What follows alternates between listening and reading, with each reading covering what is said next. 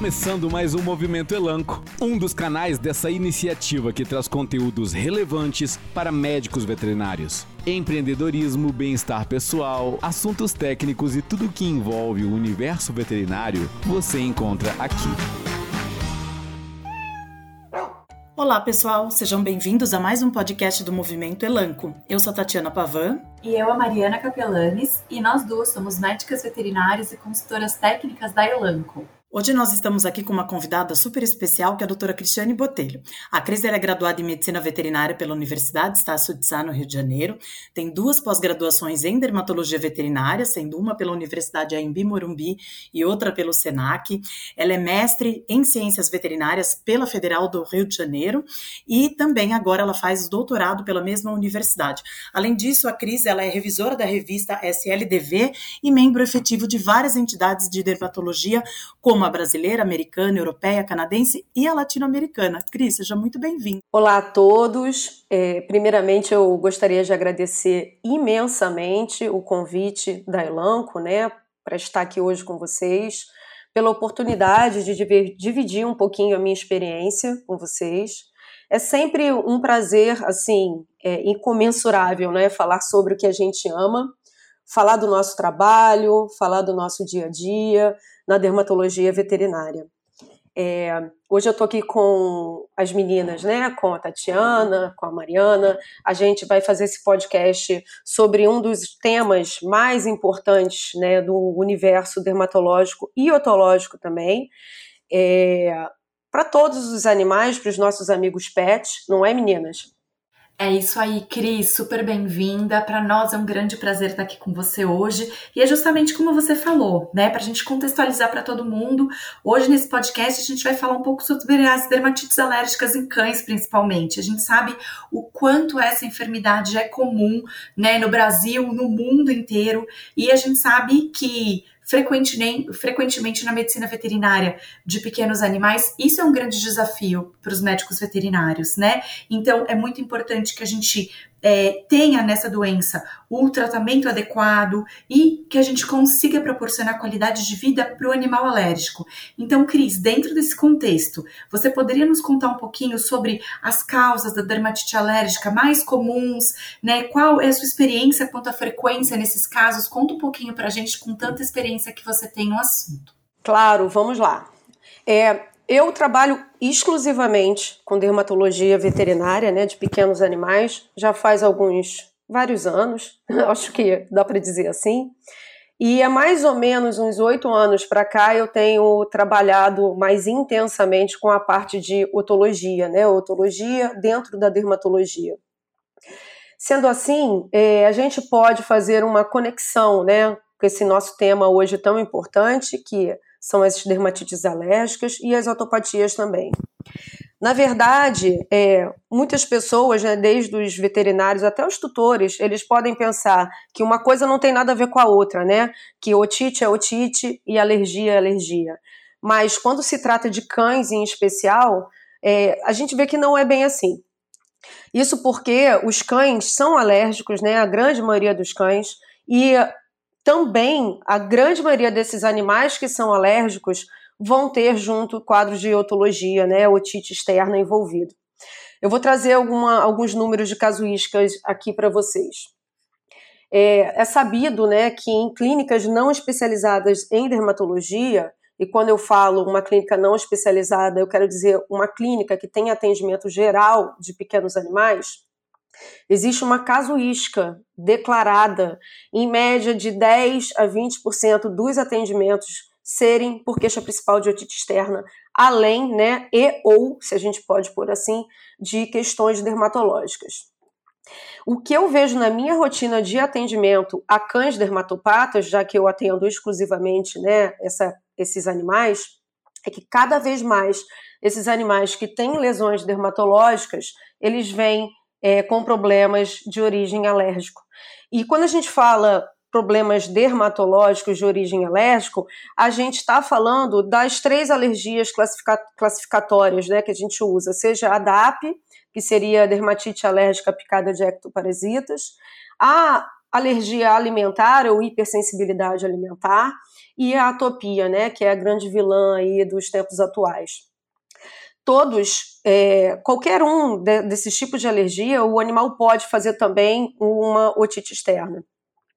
É, ainda, quando a gente pensa no mundo dos animais atópicos, né, que nós atendemos no dia a dia, existe uma outra casuística dizendo que, olha que interessante, que 80% desses animais que têm dermatite atópica podem apresentar otite externa crônica recorrente ou intermitente. Ou seja, se ficar recorrendo e sendo intermitente, se torna crônico, assim como também as lesões na pele do animal como um todo. Né?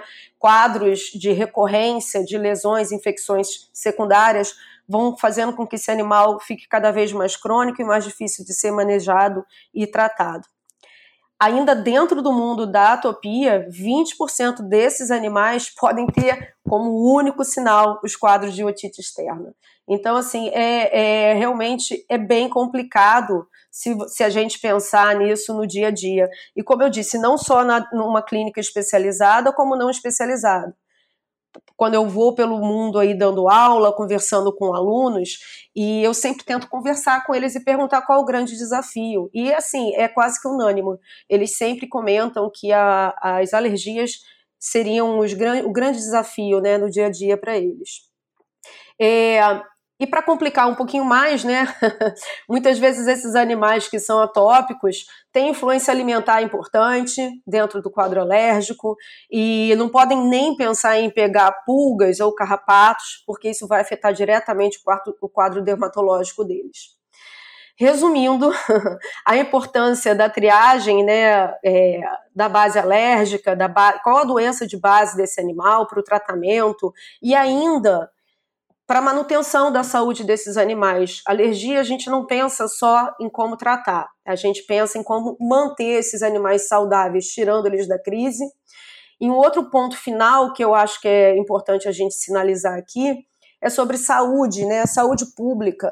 É, apesar da, da atopia, da alergia alimentar, da dermatite atópica, da dermatite alérgica picada de ectoparasitas não ser necessariamente uma situação de zoonose, mas a gente se preocupa com saúde pública, porque envolve esses tutores, né? O que eu também tenho de experiência na minha clínica com, com os donos desses animais é que eles estão sempre exaustos, né? Eles estão exauridos mentalmente e monetariamente, porque passam por ciclos, né? Ciclos de tratamento, melhora e piora, melhora e piora.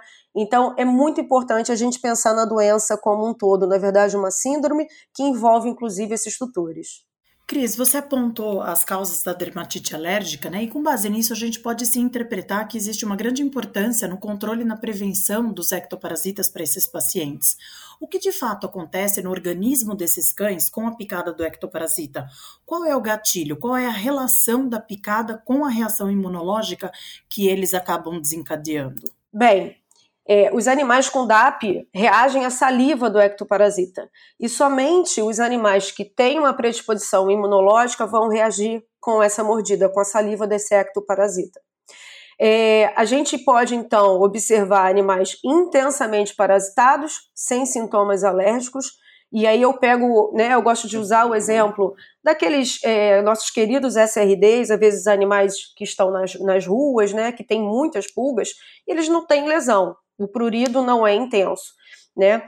É, e ainda temos casos em que uma única pulga é capaz de desencadear uma resposta imunológica crônica, né, aguda crônica, importante nesse animal. É, as reações que ocorrem com a mordida do ectoparasita são reações é, que a gente chama de reações de hipersensibilidade, que pode ser classificada como a de tipo 1, né, que é imediata, onde os antígenos salivários vão estimular a produção de IgE induzir uma inflamação severa na pele, um prurido, que normalmente é intenso, e até dor. Mas existe ainda uma reação tipo 4, que a gente chama como uma reação tardia, classificada como reação tardia, que explica por que muitos animais desenvolvem quadros alérgicos mais tardiamente.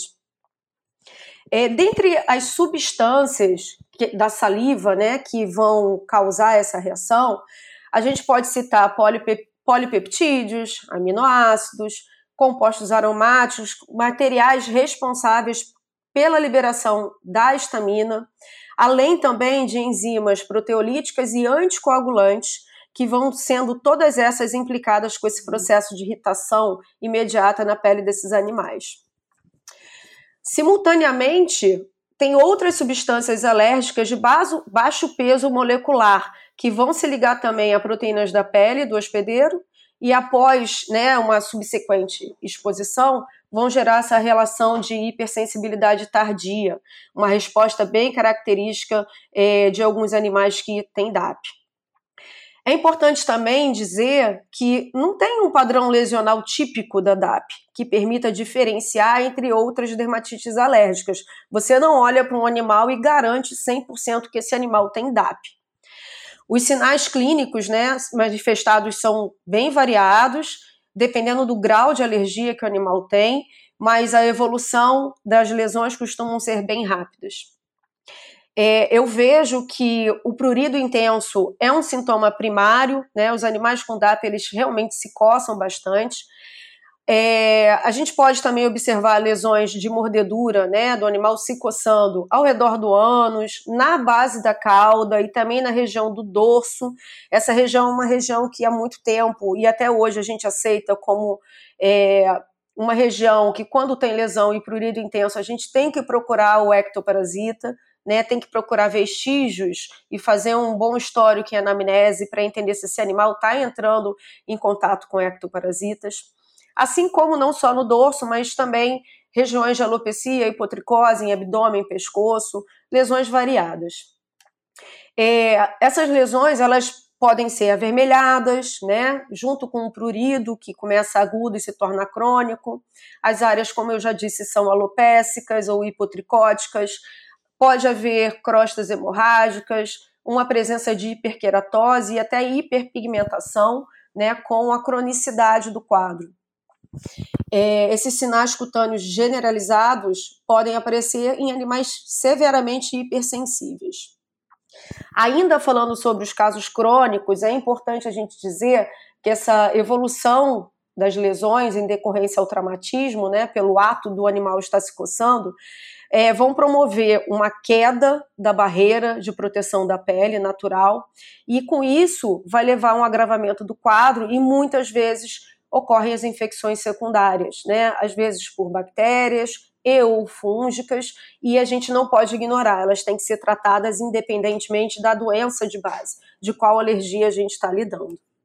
Nossa, Cris, que super aula você deu aqui pra gente sobre a fisiopatogenia da doença mesmo, a gente poder entender realmente como né, a saliva do parasito realmente atua e, e todo esse processo que é desencadeado por conta disso, assim, muito legal entender tudo isso e a gente sabe o quanto isso é presente na rotina aí do médico veterinário dentro do, do contexto geral das dermatites alérgicas, né? E além dessas questões dermatológicas que você comentou, tão importantes e tão frequentes e visíveis para o médico veterinário, existem também todas as doenças infecciosas e as verminoses que esses ectoparasitas podem transmitir para os animais, que também, além de todo esse processo dermatológico, ainda é mais uma preocupação para o médico veterinário que está atendendo aquele paciente, né? Não é só a, a, questão dermatológica ali, mas outros fatores envolvidos. Então a gente sabe que é,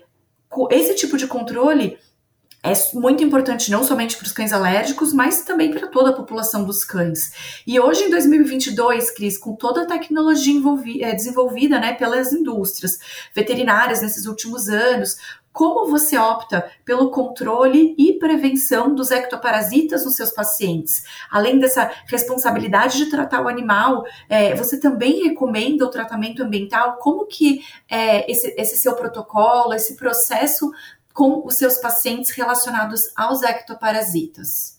É, eu sou meio suspeita de falar porque eu gosto bastante das isoxazolinas, tanto para o tratamento como para a prevenção das ectoparasitoses, né?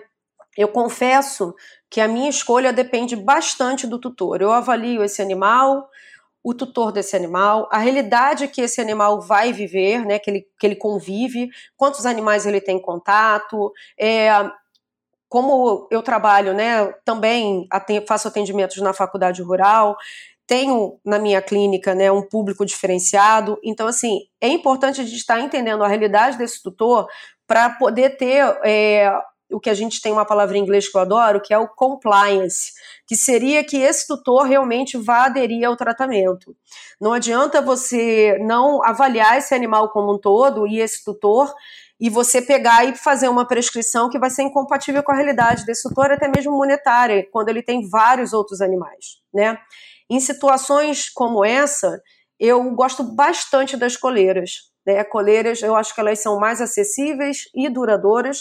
Quando eu falo acessíveis, é acessível monetariamente, dura um tempo maior, tem um excelente custo-benefício, em outras palavras, né? E aí a gente tem um compliance melhor, uma aderência melhor desse tutor em tratar vários animais na casa.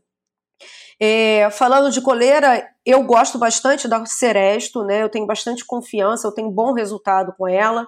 É, e um outro ponto que eu quero trazer para vocês aqui, apesar de não ser o nosso tema, né, é exatamente o crescente número de casos de leishmania no Rio de Janeiro.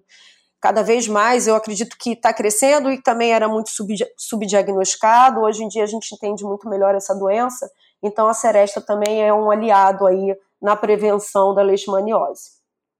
Mas voltando às isoxazolinas, eu acho que elas funcionam perfeitamente, são rápidas, eficazes e seguras, né? Então eu tenho bastante experiência com o uso delas. E o outro ponto importante também que você citou, que a gente não pode esquecer, é a importância de tratar o ambiente, né? O ambiente que esses animais vivem, assim como tratar também os contactantes. Eu acho que essa é a ideia geral. Pois é, Cris, a gente tem produtos importantes aí no nosso portfólio que nos auxiliam bastante no controle dos ectoparasitas. A Ceresto e o Credelli são importantes produtos que integram este amplo portfólio de parasiticidas, né? E hoje a gente está aqui para falar dos atributos do Credelli, que é um produto muito especial. E dentro da nossa, da, dessa família das isoxazolinas, o Credelli é o mais rápido do mercado para eliminar as pulgas e os carrapatos, e ele inicia a sua ação contra os carrapatos em até 4 horas e em 8 horas 100% dos carrapatos são eliminados. Já as pulgas, ele começa a eliminá-las em 2 horas e com 6 horas após a administração, 100% das pulgas já estão mortas. Além disso, a segurança da molécula, né, que é extra purificada, e a possibilidade de usá-lo em cães a partir de 1,3 quilos e 8 semanas de vida. Então, assim, é, é um excelente produto com grandes diferenciais. E a Cris, agora que a gente já entendeu a importância do controle e da prevenção dos ectoparasitas nos pacientes alérgicos, conta pra gente como que é deflagrada a reação cutânea à picada desses, de, desses parasitas nos pacientes. E os pacientes com hipersensibilidade alimentar, por exemplo, a gente entende que esses animais terão um contato com o alérgeno pela ingestão e absorção via trato gastrointestinal. Mas como que ocorrem as manifestações clínicas, além da reação cutânea, a partir da absorção desses alérgenos? Então, a reação adversa a alimentos, né, ela pode ocorrer é, com várias substâncias, se a gente pode pôr dessa maneira. Então, substâncias que estão dentro dos alimentos, né, que compõem o alimento, como, por exemplo, proteína, carboidratos, corantes, conservantes, palatabilizantes, acidulantes e até aromatizantes ou qualquer outra molécula da comida. Essa reação, em geral, ela é dependente, mas também ocorrem outras reações nos quadros de reação adversa a alimento. O trofoalérgeno ou o alérgeno alimentar, geralmente, na realidade da medicina veterinária, é uma proteína, e pode ser tanto uma lipoproteína ou uma glicoproteína. O tamanho dessa proteína é muito importante é, para precipitar a reação adversa e ela tem que ser, em geral, grande. A gente diz que ela tem em torno de 40 a 60 Daltons. Porém, pessoal, mesmo moléculas pequenas podem precipitar essa reação. Moléculas de até 4 Daltons já podem causar uma reação IgE dependente, vão ser capazes de fazer, na verdade, uma ponte entre duas moléculas de IgE sobre uma célula reacional. E aí a gente pode citar como exemplo o mastócito e até mesmo o basófilo. A, o que, a gente trabalha com a teoria, né, quando a gente vai fazer uma triagem é, alérgica e alimentar para esse animal, é, a gente tende a pôr esses animais em dieta, faz uma dieta hipoalergênica ou até analergênica, seja ela através de ração ou até mesmo cozinhando, né, um alimento adequado para essa dieta. Quando a gente fala dos alimentos já prontos, das rações, né, secas e até úmidas é, para o animal, pensando na alergia alimentar, na triagem diagnóstico, a gente trabalha com a teoria da hidrólise dessas rações, que nada mais é do que fragmentar uma proteína que é grande até ela não conseguir fazer mais essa ponte entre esses dois receptores de GE. É, no mercado tem muitas, inúmeras, na verdade, rações hidrolisadas, né, que podem conter proteínas com 8 até 13 Daltons em média, ou seja, embora essa proteína tenha sido hidrolisada, ela ainda é capaz de se ligar a duas moléculas de GE. Então é importante a gente mencionar que as reações hipoalergênicas não são impeditivas de causar uma reação, mas causam menos reações porque são menores. É, uma nova tecnologia, né, uma nova, um novo grupo de reações tá, no mercado, que, são que é a ração analergênica, que ela é composta basicamente de proteínas com menos de 4 Daltons, que não se ligam às duas moléculas de GE, como eu já expliquei, e não causam a reação GE dependente. Mas, mais uma vez, é, eu quero enfatizar que proteínas com menos de até um Dalton podem causar reações celulares mediadas, tardias e até inflamatórias. É, resumindo, pessoal, como a gente pode ver aqui, né, nesse podcast, batendo papo sobre a parte da alergia alimentar, é um mundo bastante complexo e amplo. Né? Eu vejo assim que na medicina veterinária, assim como na medicina humano, humana, está sendo cada vez mais estudada, é mais desafiador. Cada animal reage de uma maneira. A gente não consegue é, fazer grupos, né? A gente sabe que existem algumas substâncias que são mais alergênicas, e mas às vezes o animal não reage a essa substância e vai reagir a outra. Então, alergia alimentar é sim uma realidade e é algo importante para a gente que trabalha com a parte de alergia, dermatologia alergia veterinária, para estar tá prestando atenção e não ignorar. E fazer sempre a triagem é, é importante no diagnóstico. Incrível, Cris. Realmente muito legal tudo isso que você trouxe e muito interessante você ter mencionado todas essas questões, né? Porque a gente entende que na prática clínica o desafio de controlar o prurido e todas as manifestações clínicas desse paciente, é, ainda mais tendo obstáculos ainda maiores com esses animais com hipersensibilidade alimentar, né?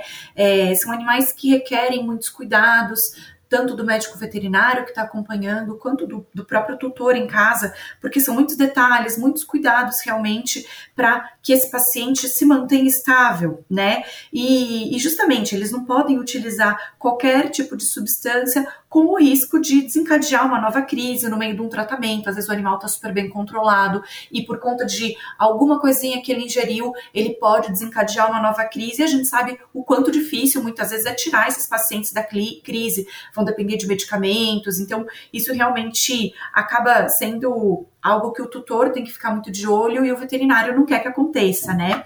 E a gente falou um pouquinho, né? Você e a Tati comentaram é, anteriormente sobre o Credelli, sobre é, o, o, uso de algumas substâncias, né? Que a gente. É, aqui com o Credelli a gente tem aí uma vantagem bem interessante quando a gente fala de pacientes com hipersensibilidade alimentar, né?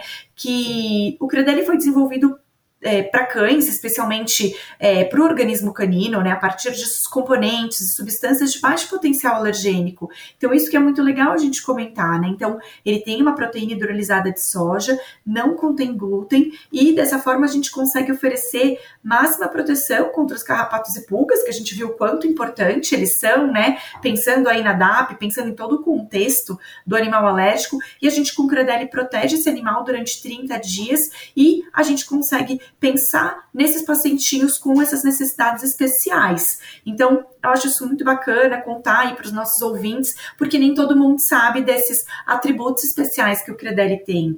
E, e Cris, em relação a todos esses atributos que a gente cita sobre o Credelli, poxa, eu queria saber um pouquinho da sua opinião e a sua experiência com ele, né? A gente quer conhecer um pouco, você falou que tem bastante experiência com a Seresto, mas que você também gosta muito das isoxazolinas e vai moldando o tratamento conforme o seu, né, o tutor, é, conforme o seu paciente. Então, levando também em consideração esse cenário dos animais alérgicos, você fica tranquila com o uso do Credelli em seus pacientes com a hipersensibilidade alimentar? Acho importante, né, trazer é, essa sua experiência tão grande para todo mundo que está nos ouvindo.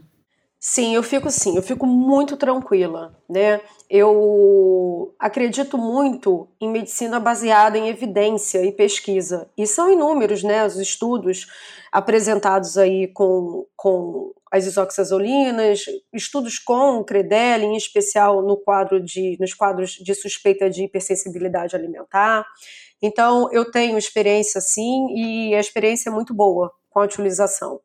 É, eu não tenho dúvidas que o Credelli é uma ótima opção né, para os veterinários que lidam no dia a dia aí com essas questões de alergia, é, com animais que são cada vez mais sofridos, estão cada vez mais sofridos com as doenças alérgicas, assim como já citei também, né, nesse nosso bate-papo aqui, com os tutores. Então eu fico tranquila e eu acho uma excelente opção é, nos, nos dias atuais, né, para a gente estar tá lidando aí com infestação de ectoparasitas, a parte alimentar, as isoxazolinas, em especial o Credelli. Cris, nós ficamos muito felizes em saber toda essa sua experiência com o Credelli, saber que você utiliza e principalmente que você se sente confortável com esse produto e é um motivo de muita alegria para nós. Então, em nome da Elanco, a gente agradece muito a sua participação. Foi um conteúdo muito rico, você trouxe informações de grande relevância para os nossos colegas e a gente está realmente muito feliz de ter você aqui com a gente hoje.